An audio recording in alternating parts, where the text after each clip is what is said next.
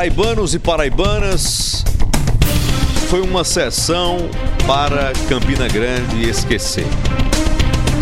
Que poderia celebrar o final de um final feliz depois de uma novela de corda esticada entre Prefeitura de Campina Grande, vereadores do município, na votação do orçamento de 2024, virou um espetáculo deprimente.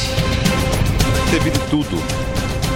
Bate-boca, xingamentos, dedo em riste, murro na mesa, troca de farpas, acusações, insinuações, gritos. Uma baixaria. Alguns vereadores de Campina Grande, ressalve-se aí as honrosas exceções,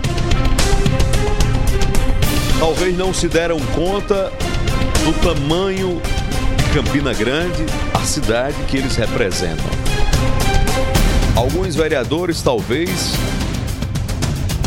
não deem, não considerem a exata dimensão do que é o parlamento na segunda mais importante, mais populosa cidade paraibana.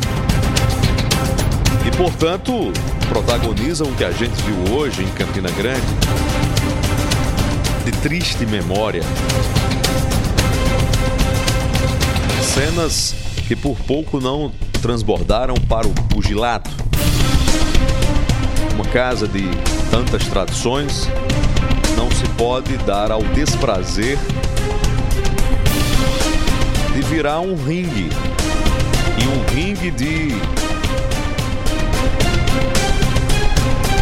questões pessoais, de vendidas pessoais, de mágoas acumuladas, de revanches políticas represadas e de repente vomitadas num plenário que deveria servir para a verbalização de discursos eloquentes, conteúdo à altura da envergadura do poder e da cidade de Campina Grande.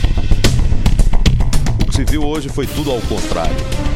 Ânimos à flor da pele, exaltados, que transpuseram as raias do aceitável e colocaram a Câmara de Campina Grande numa das sessões mais deprimentes que se tem notícia.